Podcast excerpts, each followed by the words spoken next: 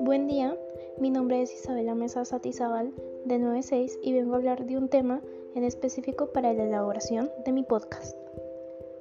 A continuación voy a hablar de los osos polares y de cómo poco a poco se han ido extinguiendo. Los osos polares son mamíferos carnívoros y terrestres, viven en los medios polares y zonas heladas del hemisferio norte, estos se alimentan únicamente de carne y se encargan de evitar la sobrepoblación de muchos animales árticos. Y bien, ¿cómo es posible que estos osos polares se estén extinguiendo poco a poco? Pues el principal factor que los pone en peligro es la destrucción de su hábitat provocada por el calentamiento global, ya que poco a poco la disminución gradual del hielo les afecta para realizar la caza de su alimento.